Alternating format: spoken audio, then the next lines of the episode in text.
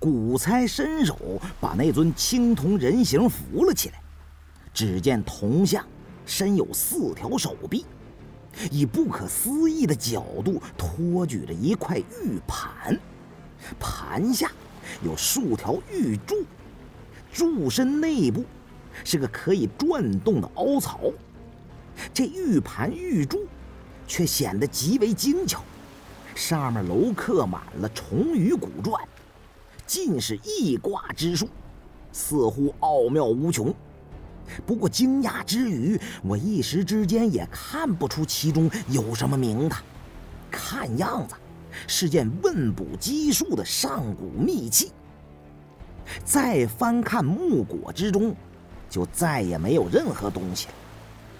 不过珊瑚铁树的化石下，藏有一截凸起的铜桩，似乎可以使这尊铜人固定在上面。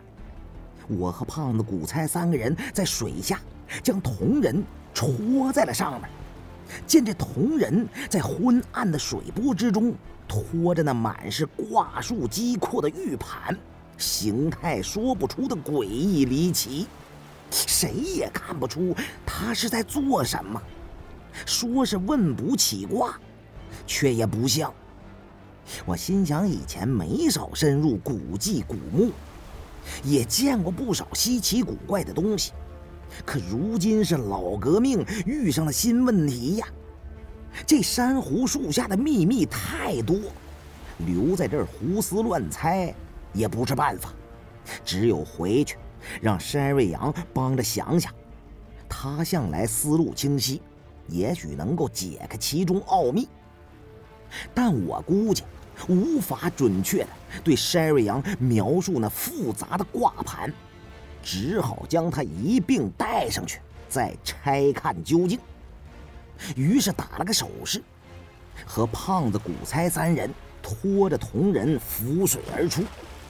山瑞阳和明叔多灵等人早在上面的珊瑚礁上等得心急不已了。见我们拖了个奇形怪状的铜人出水。